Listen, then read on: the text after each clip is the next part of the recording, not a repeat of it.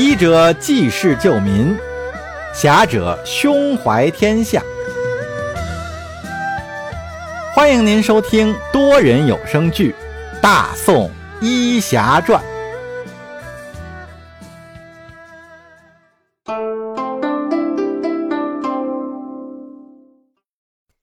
第二十集：剪不断，理还乱。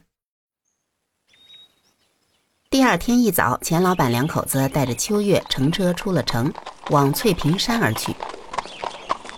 翠屏山离城很近，山也不高，因正值初夏，树木茂盛，似一面屏风挡在青州城的东侧。缙云庵位于翠屏山的半山腰，但道路通畅，骡车可一直走到安门附近。树木掩映之下的缙云庵，的确是一个清静的所在。钱老板和车夫在外等候，钱夫人带着秋月进了缙云庵。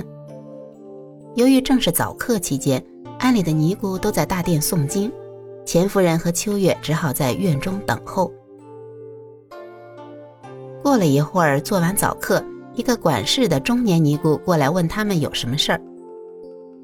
钱夫人说是找女儿，那尼姑就浅笑了一下，说是昨天的确有一个姑娘来庵里要出家。住持和他谈了很久，昨晚姑娘也是睡在金元庵，今天早上到现在还没起床。钱夫人一听，心里就踏实了，看来这孩子的确是跑到这里了。她忙问道：“啊，师太，可否请您带我去看看他？这孩子一时任性胡闹，还望师太见谅啊。”住持已经问明白了，他住在后院的客房。施主，只管去吧，我去向住持禀报一声，到时住持会去劝解的。钱夫人双手合十，鞠躬道：“多谢多谢，多谢师太。”那尼姑还礼后离开。钱夫人带着秋月到后院找人问了钱莹莹住的房间，拍门叫醒了她。钱莹莹一见母亲来了，有点慌乱。七手八脚收拾了一番，刚出的门来，一个尼姑就过来请他们到住持师太的房间去用早膳。他们跟着那个尼姑来到住持师太用膳的偏房。钱夫人认得住持师太，毕竟她为了求子，在缙云庵施舍了不少银子，也单独和住持师太见过几次。住持师太请他们落了座。在一片安静中，众人吃完了早饭。饭毕，钱夫人要求钱莹莹回家，钱莹莹坚决不从。主持师太见母女二人争执不下，就劝钱夫人先回去。反正这里经常有居士过来短住修行，让钱莹莹在庵里住几天，等她想明白了，自然就回去了。钱夫人一看苦劝不行，又不能动粗，只好先回去再想办法。毕竟找着了女儿，也算是一个收获。钱老板见老婆进去这么长时间不出来，也知道女儿肯定在里面，所以心情也放松下来。等他看见老婆只带着秋月出了安门，心一下子又提了上来。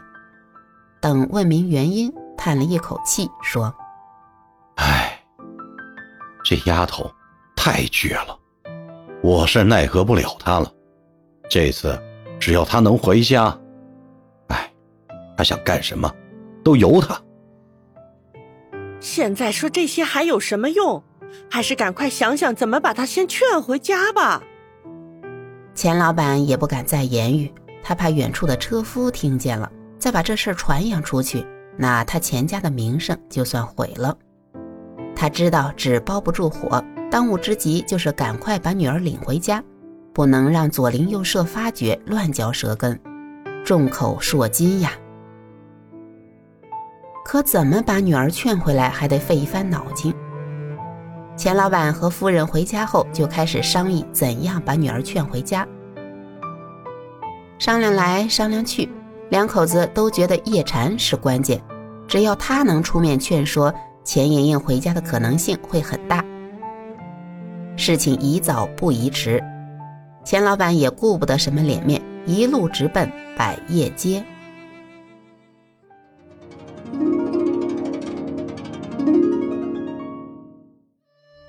叶禅抬头看见钱老板气喘吁吁的进了诊所，知道他是夜猫子进宅，无事不来。但因为有病人在场，不好直接开口询问，只能示意钱老板找地方坐下，等会儿再谈。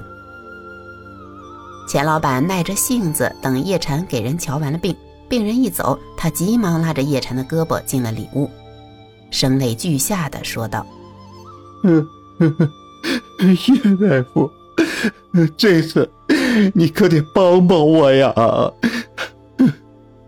钱老板，你别急，你这又是从何说起啊？于是钱老板把钱莹莹离家的事情说了一遍。叶禅听了也是皱起了眉头，他说：“钱老板，不是我不帮你，我这儿也是一团糟啊！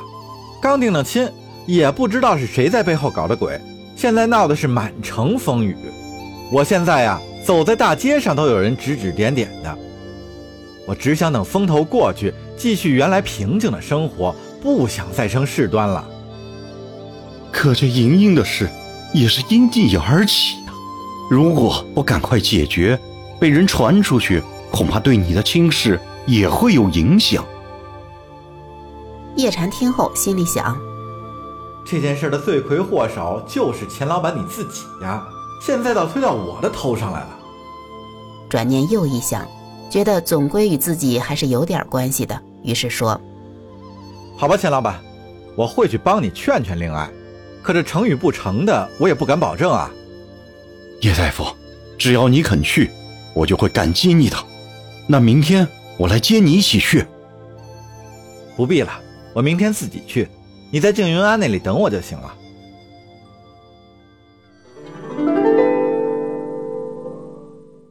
钱老板回家把叶禅的情况跟夫人一说，钱夫人叹口气说：“哎，这么看来，叶禅这孩子倒是真不错，不跟你计较，对莹莹也算上心。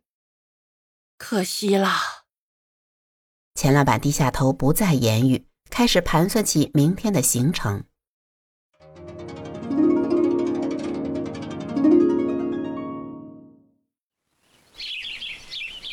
第二天，钱老板和夫人早早的就到了静云庵附近等叶禅。不一会儿，叶禅就到了。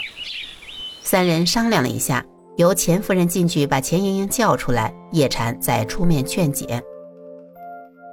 钱莹莹一见母亲又来了，有点不高兴，刚要抱怨几句，还没等开口，钱夫人就把她拉到一边，小声说道：“莹莹，我带叶大夫过来看你了，你快收拾收拾。”出去见他一面。钱爷爷心里一紧，一种说不出的滋味涌上心头。他尽量平静地说：“娘，你们怎么把他给找来了？娘知道，解铃还需系铃人。他呀，这会儿就在门口呢。你出去跟他见上一面吧。”钱莹莹装作不情愿的随母亲出了安门，来到钱老板和叶禅等待的地方。叶禅见钱莹莹母女出来了，就迎过去，说道：“钱夫人，我想单独跟钱小姐说几句话，你看是否妥当啊？”钱夫人点点头。钱老板两口子看见叶禅和钱莹莹走到一处清静的地方，由于离得远，钱老板只能看见两人的身影，却听不见说话的声音。他看到两人聊了一会儿，女儿似乎有些激动，正在犹豫该不该过去看看。却见叶禅转身走了过来，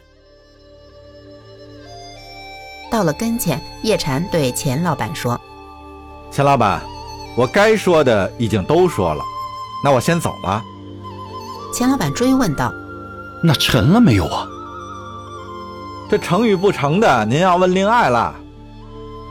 说完就转身离去了。钱老板两口子急忙向女儿走过去。到了女儿跟前，钱夫人问：“爷爷怎么样了？今天能跟我们回去了吗？”